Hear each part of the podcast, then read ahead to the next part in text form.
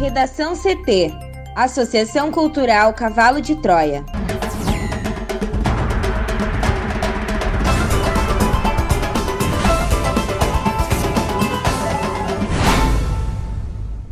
Agora, no Redação CT. Número de casos de coronavírus aumenta em bairros da periferia de Porto Alegre.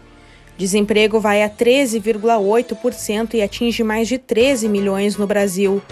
Bolsonaro indica 10 novos vice-líderes do governo e dispensa Zambelli e mais 7.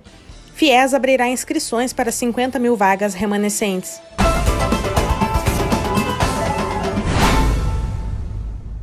Eu sou a jornalista Amanda Hammermiller, este é o Redação CT da Associação Cultural Cavalo de Troia. Chove em Porto Alegre, a temperatura é de 21 graus. Boa tarde. A chuva deve atingir todo o território gaúcho a partir desta quarta-feira, porém as temperaturas seguem elevadas. Na capital, a máxima chega aos 24 graus. A previsão do tempo completa daqui a pouco. O dia começou com transtornos em Porto Alegre e em cidades da região metropolitana. Há registros de alagamentos e engarrafamentos no trânsito. Na BR-116, há pontos de alagamento na altura de Esteio, o que gerou muito congestionamento no começo da manhã. Já em Porto Alegre, a saída do túnel da Conceição tem muita água acumulada no sentido centro-bairro para quem sai em direção a Sarmento Leite. Os veículos conseguem passar, mas é necessário cuidado. Ainda há relatos de alagamentos em vias transversais da Sertório, em pontos da Voluntários da Pátria e na saída da Tenente Arita Ragô para Baltazar de Oliveira Garcia. A EPTC não relata bloqueios totais por acúmulo de água ou por queda de árvores. Número de casos de coronavírus aumenta em bairros da periferia de Porto Alegre. A repórter Juliana Preto traz os detalhes. Em mais de seis meses de pandemia no Rio Grande do Sul, Porto Alegre tem mais de 1,02 mil mortes e quase 33,3 mil casos de coronavírus. A contaminação, que iniciou nos bairros centrais, aos poucos se espalhou entre a periferia da capital.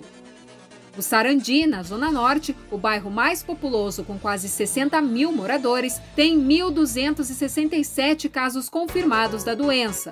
Porém, até julho, havia apenas 49 registros. Na época, a Covid-19 estava mais presente em bairros centrais, como o Petrópolis, com 98 casos, o Centro Histórico, com 60 e o Rio Branco, com 54. Atualmente, além do Sarandi, Partenon e Lomba do Pinheiro são os bairros com mais casos. O Petrópolis é o sexto com mais casos, em torno de 900. De acordo com o Observatório de Vigilância em Saúde, o avanço foi mais rápido quando chegou nos bairros periféricos. Outros bairros se destacam por ter poucos casos da doença.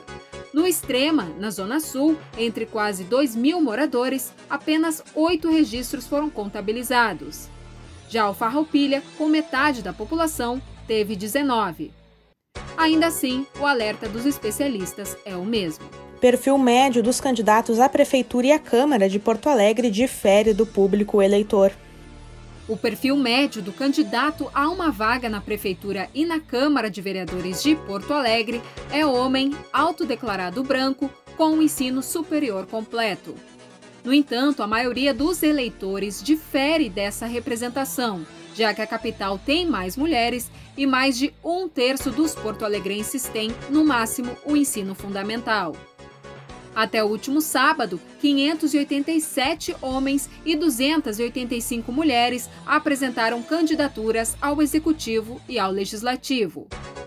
Embora a cota de gênero, em geral, tenha sido respeitada, há ainda mais do que o dobro de candidatos homens em relação às mulheres.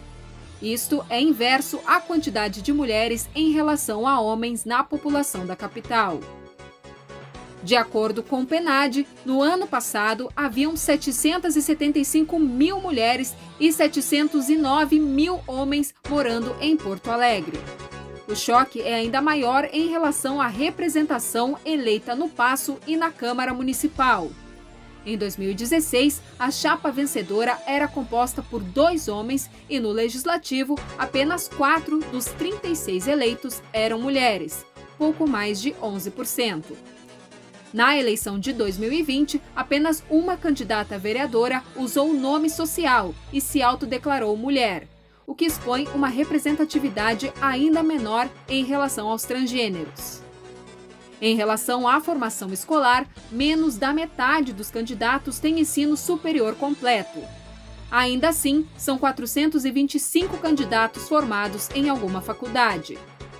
Na população, em geral, este índice cai para 29,4% dos porto-alegrenses. Ao mesmo tempo, 36,6% da população tem até o ensino médio completo, quase o equivalente entre os candidatos que têm ensino superior incompleto ou médio completo. Além disso, 33,9% da população tem apenas o ensino fundamental ou menos instrução. Entre os candidatos, 14,7% têm baixo nível de instrução. A quantidade de candidatos aumenta conforme o avanço no grau de instrução, mas mantém um equilíbrio em relação à escolaridade da população em geral.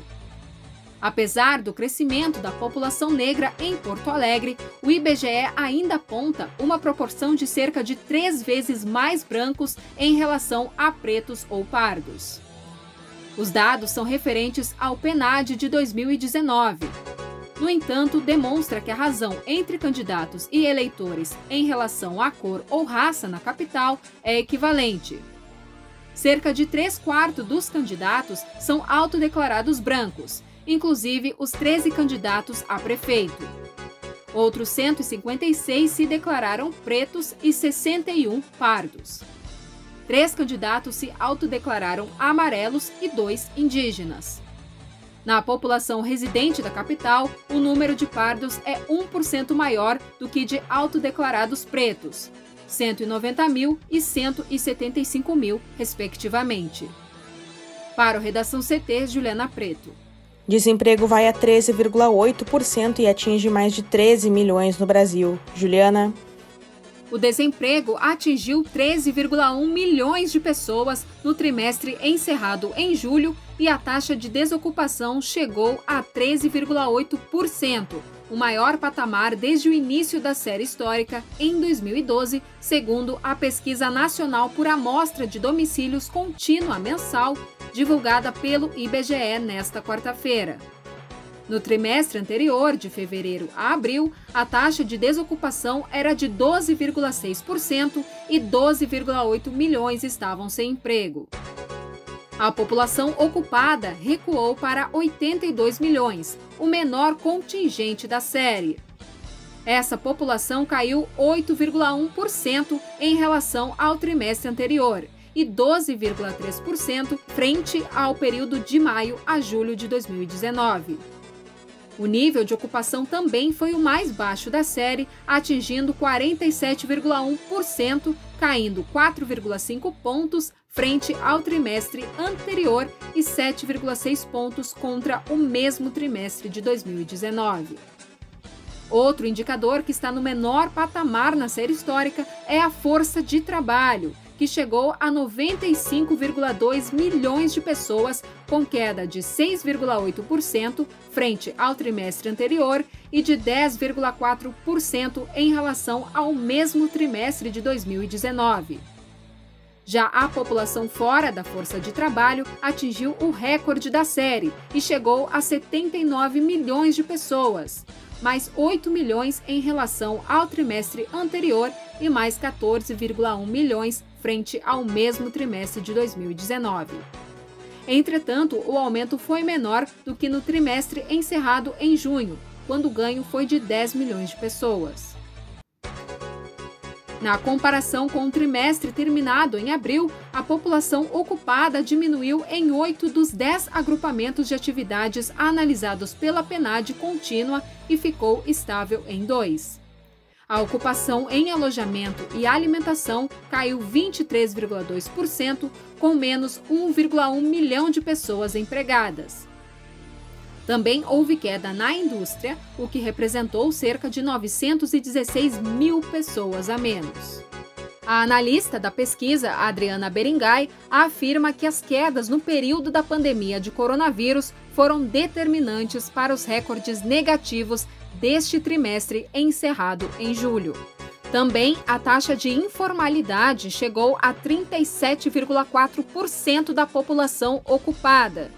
No trimestre anterior, a taxa fora de 38,8% e no mesmo trimestre de 2019, de 41,3%. O presidente Jair Bolsonaro indicou 10 deputados para exercerem a função de vice-líder do governo na Câmara e solicitou a dispensa de oito parlamentares da função, entre eles a deputada Carla Zambelli, do PSL de São Paulo, que foi indicada para o cargo em julho. A mensagem de troca dos titulares da vice-liderança do governo está publicada na edição desta quarta-feira do Diário Oficial da União. Em nota, a liderança do governo na Câmara informa que foi adotado um novo critério para a escolha desses representantes e cada partido da base de apoio ao governo indicou, por meio do seu líder, um vice-líder. Estão sendo indicados para vice-liderança os deputados Luiz Lima, do PSL do Rio de Janeiro, Giovanni Cherini, do PL do Rio Grande do Sul, Lúcio Moschini, do MDB de Rondônia, Capitão Alberto Neto, do Republicanos do Amapá, Paulo Azido, Democratas da Bahia, Joaquim Passarinho, do, do PSD do Pará, Gustinho Ribeiro, do Solidariedade de Sergipe, Carla Dixon, do PROS do Rio Grande do Norte, Grace Elias, do Avante de Minas Gerais e Marreca Filho, do Patriota do Maranhão. Além desses, três vice-líderes foram reconduzidos, segundo informou a liderança do governo na Câmara. São Aloysio Mendes, do PSC do Maranhão, Evair Vieira de Melo, do PP do Espírito Santo, e José Medeiros, do POD, do Mato Grosso. Com relação aos que estão sendo dispensados, além de Carla Zambelli, perderam a função de vice-líder do governo os deputados Guilherme Derrite, do PP de São Paulo, Carlos Jordi, do PSL do Rio de Janeiro, Coronel Armando, do PSL de Santa Catarina, Eros Biondini, do PROS de Minas Gerais, Diego Garcia, do POD do Paraná, Aline Sletges, do PSL do Paraná e Caroline de Toni, do PSL de Santa Catarina. O primeiro paciente do mundo curado de HIV, Timothy Ray Brown, morreu vítima de um câncer na Califórnia, nos Estados Unidos. O anúncio foi feito pelo seu companheiro nas redes sociais. Brown, um americano que ficou conhecido por anos como paciente de Berlim, recebeu em 2007 um transplante de medula na Alemanha de um doador com resistência natural ao HIV. Acreditava-se que ele tinha sido curado da leucemia, além de ter se livrado do vírus que provoca a AIDS. Há cerca de três semanas, ele anunciou que o câncer tinha voltado de forma agressiva. O caso do americano inspirou uma geração de cientistas e deu esperança a pacientes infectados de que um dia será encontrada uma cura para a AIDS. No Redação CT, agora previsão do tempo com Juliana Preto. A quarta-feira começou com chuva em parte do Rio Grande do Sul, como a área central e a metade norte. A madrugada também foi de calor, diferente da madrugada de terça, quando várias cidades ficaram abaixo dos 10 graus. Vacaria, na Serra, que ontem marcou 6, hoje tinha o termômetro apontando para os 13,6 graus por volta das 3 horas da manhã. Uma mudança brusca na temperatura. De acordo com a SOMAR Meteorologia, a previsão é de que a chuva se espalhe por todo o território gaúcho, com direito a trovoadas.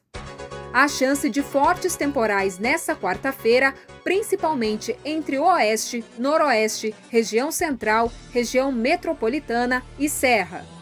Também há risco para queda de granizo. Na região da campanha e no oeste, as rajadas de vento podem chegar aos 70 km por hora. A chuva intensa não baixa a temperatura. Todas as regiões ficarão acima dos 20 graus. Santa Rosa, no noroeste do estado, terá máxima de 34. Para hoje, quarta-feira, na região metropolitana, a previsão é de pancadas de chuva e trovoadas. A máxima será de 24 graus em Porto Alegre. Obrigada, Juliana. Agora vamos para o bloco de Educação e Cultura. O Ministério da Educação anunciou que vai abrir a partir de 6 de outubro inscrições para 50 mil vagas remanescentes do Fundo de Financiamento Estudantil, o FIES. O edital para o processo de ocupação das vagas que não foram preenchidas nos processos seletivos regulares foi publicado no Diário Oficial da União desta terça-feira. Os candidatos não matriculados em uma instituição de ensino superior podem se inscrever até às 23h59 do dia 13 de outubro. Aqueles já matriculados terão até o dia 13 de novembro para realizar suas inscrições e concorrer ao financiamento. É importante que o candidato se certifique de que atende aos requisitos exigidos para se inscrever e disputar as vagas ofertadas por meio do edital. No último dia 16, foi publicada a portaria número 756, que também dispõe sobre os procedimentos para a ocupação das vagas remanescentes do FIES. Os estudantes podem se inscrever por meio do site oficial, onde devem seguir a seção Minha Inscrição e Primeiro Acesso. Para se inscrever, é necessário ter participado de uma das edições do Exame Nacional do Ensino Médio, o Enem, a partir de 2010 além de ter obtido no mínimo 450 pontos na média das cinco provas do exame e ter nota superior a zero na redação. Outro critério também é possuir renda mensal bruta de até três salários mínimos por pessoa da família. O financiamento começa a ser pago somente no final do curso. Caso o estudante não tenha emprego ou renda formal ao graduar, serão cobradas apenas as parcelas referentes ao pagamento mínimo. Ao longo do ensino superior, o aluno paga só a parte da mensalidade que não é coberta pelo FIES. O professor e escritor Jefferson Tenório é o patrono da Feira do Livro de Porto Alegre em 2020, conforme divulgou ontem a Câmara Rio Grandense do Livro, organizadora do evento. A programação será virtual de 30 de outubro a 15 de novembro. Segundo a organização, Jefferson é o primeiro patrono negro e o mais jovem a ser escolhido aos 43 anos. Ele é autor dos livros O Beijo na Parede, Estela Sem Deus e o recém-lançado O Avesso da Pele. Assim como no ano passado, o patrono foi escolhido por uma comissão juntamente com os patronos anteriores, sem lista de pré-selecionados como era a escolha tradicional. Pela primeira vez sem atividades presenciais, a Feira do Livro contará com uma plataforma de venda de exemplares. Em paralelo, haverá uma programação de lives diárias, sempre às 18 horas e às 19h30, com escritores sobre os mais diversos assuntos. Para o público infanto-juvenil, haverá encontros online para estudantes, sempre às 9 e às 14 horas. Também online serão realizadas 20 contações de história a cargo de Bárbara Catarina e Carmen Lima, às 10h30 e às 14h30. Todas as atividades são abertas ao público e todos podem acessá-la. Redação CT, apresentação Amanda Hammermiller, colaboração Juliana Preto, uma produção da Associação Cultural Cavalo de Troia com o apoio da Fundação Lauro Campos e Marielle Franco. Próxima edição amanhã, a uma hora. Boa tarde.